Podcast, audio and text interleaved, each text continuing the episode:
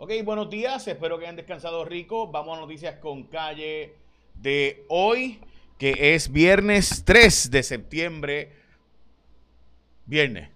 Yo la verdad es que hace tiempo no veo un viernes en la práctica. Este, pero bueno, vamos a noticias con calle de hoy. Vamos a tener la primera conversación sobre que hoy es el día nacional de ayudar a mamá en la casa y que mamá no tenga que hacer nada en la casa. También es el día de eh, los colores de tu universidad, que en mi caso sería el verde, así que voy a tener que usar verde.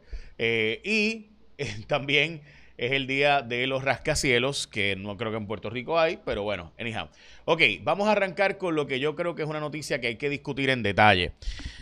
Porque me preocupa la dimensión mayor que esto puede tener. No es solo el asunto que tiene actualmente, sino que es importante que se entienda que cuando el Departamento de Justicia decide que no va a presentar cargos contra Ricardo Rosselló y Beatriz por pesquisa de voto ausente, eso no le va a aplicar a Chencho el Caricoltao ni a Chucho el Matapuerco. Porque si Chencho el Caricoltao o Chucho el Matapuerco hacen algo parecido, van a ir presos. Lo que pasa es, y esto lo reportó eh, Cintia López Cabán, primero que nadie aquí eh, en jfonseca.com en nuestra aplicación. Voy a explicar brevemente qué fue lo que dijo Justicia. Sí, Ricardo Rosselló sin duda mintió de que esa era su casa y de que él tenía un, ¿verdad? un domicilio, bla, bla, bla. Pero, pero, dice Justicia que no tenían evidencia suficiente para procesarlo. O sea, mintió, pero la evidencia se perdió en la Comisión Estatal de Elecciones porque los documentos presentados no aparecieron, violaron las órdenes judiciales, etcétera. Así que, en fin, alguien en la Comisión Estatal de Elecciones o alguienes hicieron un traqueteo para que Ricardo Rosselló pudiera hacer esto. ¿Y por qué le digo que esto no le aplica a cualquiera? Porque yo dudo que en la Comisión Estatal de Elecciones vayan a hacer lo que se hizo, según alega el Departamento de Justicia, contra Ricardo Rosselló, se puede hacer igualmente, eh, ¿verdad?, con los demás personas. O sea, en los favorcitos que pudieron haberle hecho a Ricardo Rosselló, si alguno, según de nuevo el Departamento de Justicia, yo dudo que se lo hagan a usted. ¿Por qué a mí me preocupa esta decisión? Para mí es bien simple. ¿Por qué me preocupa? Gente, ¿qué pasa si mañana tenemos a los 800 mil, 900 mil puertorriqueños que están todavía eh, certificados para votar en Puerto Rico, que aparecen todavía en nuestro registro electoral, pero que no viven en Puerto Rico y viven en la Florida desde el 2012? ¿Qué pasa si esas personas simplemente vienen y piden voto ausente y aparecen en el registro, se lo envían y tenemos 800 mil puertorriqueños Recuerden que el gobierno está siendo electo con menos de 600 mil votos. Así que 800 mil personas en potencial de que puedan pedir voto ausente votando desde la diáspora. Si vamos a hacer eso, de que los puertorriqueños de la diáspora puedan votar, hay muchos países del mundo que le permiten el voto ausente a los miembros de la diáspora de su país. República Dominicana siendo uno, en Puerto Rico se vota en las elecciones por República Dominicana. Obviamente porque las remesas son 30% del presupuesto de República Dominicana. Pues vamos a hacerlo, pero hagámoslo entonces de forma organizada y ordenada, no el algaretismo con trampas y trucos que pueda proveer esta decisión del Departamento de Justicia, que esperemos que no se aplique a más gente, pero ciertamente es extremadamente peligroso que el sistema de justicia de Puerto Rico haya permitido que Ricardo Rosselló se salga con la suya de votar ausente de nuevo, porque según ellos mismos dicen, la evidencia estaba en la comisión y desapareció.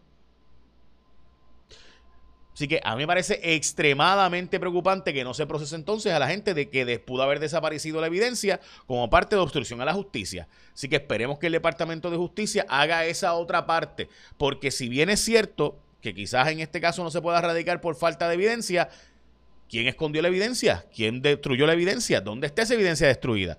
Nada, lo veremos. Bueno, dicho eso, vamos a las muertes por el COVID de hoy. Eh, y de nuevo, esto del caso de Ricardo Rosselló, no, o sea, mi punto no es que Ricardo Rosselló debe ir preso o no. Mi punto es cómo vamos a evitar que esto se convierta en una práctica de fraude electoral masivo en Puerto Rico. Eso es ese es el punto para mí. Bueno, hoy de nuevo 14 muertes reportadas por casos de COVID en Puerto Rico, terrible sin duda de nuevo. Y de hecho tenemos más casos pediátricos que nunca reportado hoy. Eh, básicamente por el vocero, aumentaron los casos pediátricos con COVID. Esto está en el vocero. Importante que los padres detecten los síntomas. Hoy en la portada del nuevo día, Puerto Rico ante un nuevo escenario. O sea, la variante Delta alejó básicamente casi imposible alcanzar la inmunidad del rebaño. Eh, así que al, al, Delta llegar, o sea, la variante Delta llegar, pues básicamente cambió totalmente el juego, tal y como habíamos dicho hace mucho tiempo. En la portada de eh, Vocero, En camino el incentivo prometido para los 125 mil primeros respondedores. Esperemos que lleguen rápido, supuestamente en dos semanas. Y la portada del periódico Primera Hora. Eh, Efren Arroyo se nos fue el historiador de las noticias en la portada del periódico Primera Hora. Y voy a hablar de eso ya mismo. Y de Efren y de la cobertura tan eh, merecida que tiene Efren eh, hoy en los periódicos, pero voy a hablar un poquito más de eso. Bueno, el secretario de Recursos Naturales se fue referido a justicia y ética. También dice Joan Rodríguez Bebe que ya no hizo expresiones de odio, pero antes de todo eso hablamos sobre Winmar Home. Mire, usted ha visto lo que pasó. Ayer hubo una avería en Ecoeléctrica, que es la privada que está allí en Peñuela. Y esa avería en Ecoeléctrica, ya saben que provocó otro apagón de 25 mil personas que quedaron sin luz. Quiere decir esto, gente, que usted no puede depender de que venga la autoridad o Luma o quien sea a tener tu energía. Toma el control de tu energía de tu techo. Es bien simple. ¿Por qué quedarte con lo mismo? Toma el control de tu energía y sal ganando a la segura con Winmar Home. Basta de una red inestable que trae apagones constantes. Únete a la revolución solar y cámbiate a un servicio de primera en el que puedes depender. Mira, anota el número. Si quizás no hoy, pero mañana llamo, paso mañana cuando puedas. 3787 395 7766. Coge tu celular, anota el número, llama, que te haga una cotización. Si llamaste a otro para que te hicieran una cotización, no importa, llámalos a ellos también al 395-7766 y entonces toma una decisión después de haber llamado a Winmar Home. No lo hagas antes de llamarlo. Llámalo, chequeate, a lo más seguro tienen una mejor oferta para ti. 395-7766, 785, 787, perdón. 395-7766, Winmar Home, una empresa de experiencia que lleva más de 20 años en la industria. Empezaron por básicamente comercial y después residencial. Así que Winmar Home es energía solar con experiencia. Cotiza con los mejores. No juegues con tu energía. 395-7766. Bueno, vamos al Departamento de Salud que logró un acuerdo para más pruebas de antígeno que la farmacéutica Abbott va a estar enviando 20 mil semanales de ella. Y dice el departamento que no hay un problema con la eh, molecular y el suministro en Puerto Rico. Ok, Mayra López Mulero, la abogada Mayra López Mulero, eh, analista político de The eh, estuvo diciendo que eh, la senadora Joan Rodríguez Bebe pudo haber sido, de alguna forma, hecho expresiones que incitan al odio contra personas de la comunidad LGBTIQ con este asunto de Fredo Vega, el comediante. que como ustedes saben, ¿verdad? Pasó el, el, personaje haciendo el personaje Magda, pues ocurrieron todas las cosas que ocurrieron.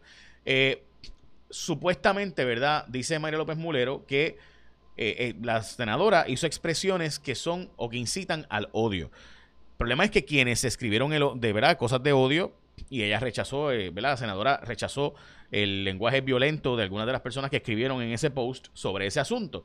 Pero supuestamente pues el FBI va a estar investigando este asunto, así que lo veremos. Bueno, gente, hablemos de la sintética que de hecho no tiene nada de marihuana, así que vamos a estar eliminando marihuana sintética y solo va a decirse droga sintética, porque esto no es marihuana. Y eh, me parece importante, esto es una alianza de Metro y Cuarto Poder eh, con Hermes Ayala. Francamente, a mí me parece bien preocupante que esto no se esté trabajando de la forma en la que debe hacerse, porque mucha gente, para que no detecten en la sangre, eh, ¿verdad? En las pruebas de dopaje no le detecten marihuana, entonces se va y prueba esta cosa y se cree que es lo mismo. Y esto, de hecho, como vieron en, el trabajo eh, de periodismo investigativo que hizo Hermes, eh, ha ocurrido, y creo que todo el mundo ya lo vio, que ¿verdad? ha habido hasta casos donde aparenta ser opioides lo que se está echando esto. O sea, estamos hablando de casi cosas parecidas a la heroína.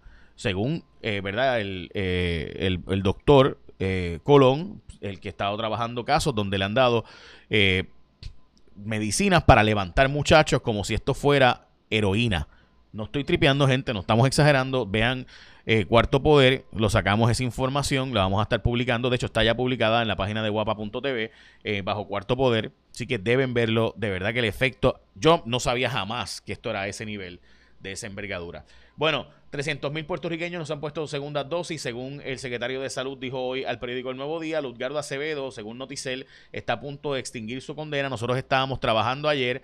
Eh, de hecho, Tatiana Ortiz Ramírez estaba trabajando previamente también la supuesta salida de Luzgardo Acevedo del sistema de, Puerto Rico. Ahora pasó a los Marshall Federales y sale aparentemente en enero eh, de 2022.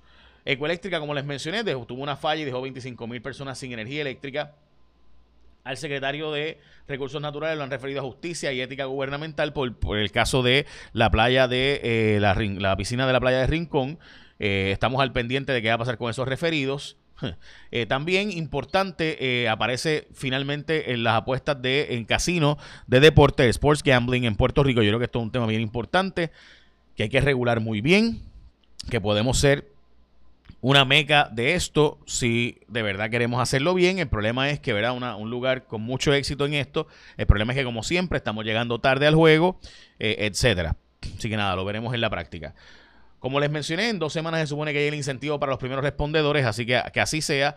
Y el senador Albert Torres Berríos de Guayama dice que, pues, básicamente bendito, eh, yo no voy a renunciar, etcétera, etcétera. Esto por estar pidiendo donativos para la campaña y que le, ¿verdad? compraran desayuno eh, al senador de los fondos privados de los empleados. O sea, usted tiene que ser bien barato para estar pidiéndole a sus empleados que le paguen el desayuno, ¿verdad? Así que no sé. Ahí hay algo bien raro. Este, es como que yo no sé. Un grupo de empleados, by the way, lo defendió y dijo que es tremendo jefe. Bueno. Ok, Wilmar Home, 787-395-7766. Y ahora vamos con Elizabeth Robaina. Saludos amigos de Noticias con Calle, feliz viernes. Las condiciones del tiempo hoy variables, buenos momentos de sol, llega ya gradualmente polvo del Sahara y la tarde más lluviosa sobre la montaña oeste y hacia el noroeste de Puerto Rico, el riesgo de precipitación de un 50 y hasta un 60% por los efectos locales. Y es que gradualmente también llega humedad asociada al paso de una débil onda tropical al sur de la isla. Durante la noche, esas lluvias de la tarde se deben ir disipando con la puesta del sol, pero no descartamos aguaceros adicionales por el paso de esa onda por el este de Puerto Rico Rico. Otro día caluroso con máximas de 86 a 90 grados, índices de calor de 100 a 107. Manténgase hidratado y el oleaje continúa de 3 a 4 pies. El riesgo es moderado de corrientes submarinas en la costa norte de la isla. Hablando de la actividad tropical, tenemos aún dos zonas de sospecha ciclónica. La Inves 91L que se encuentra cerca de Centroamérica. Ese proceso de desarrollo sería uno lento una vez esté sobre aguas del Golfo de México. Si llegara a desarrollarse, estaremos atentos. Y por otro otra parte, aquí estamos atentos a Larry y también a otra zona de sospecha ciclónica, la Inves 92L. De hecho, el potencial ciclónico ha bajado durante esta mañana a un 20% de esa otra zona que se encuentra al sur de las islas de Cabo Verde, un sistema sumamente desorganizado y de hecho estará entrando en un sector no muy favorable para ese desarrollo ciclónico, así que los modelos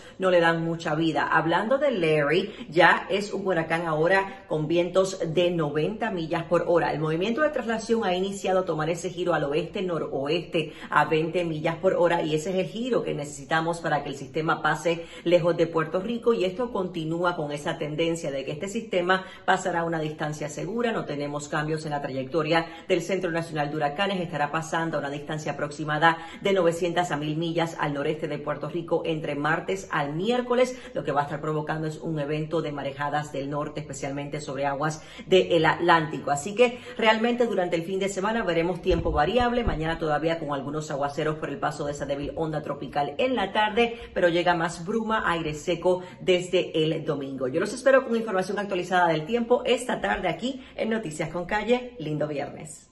Muchas gracias, Elizabeth. Bueno, eh, voy a dedicarle lo que resta a Efraín Arroyo. Eh, lo dejé para último porque quería dedicarle unos minutos. Los que lo conocimos, sabíamos el sujeto tan interesante que es eh, y ahora era. Efraín, nos debíamos un café.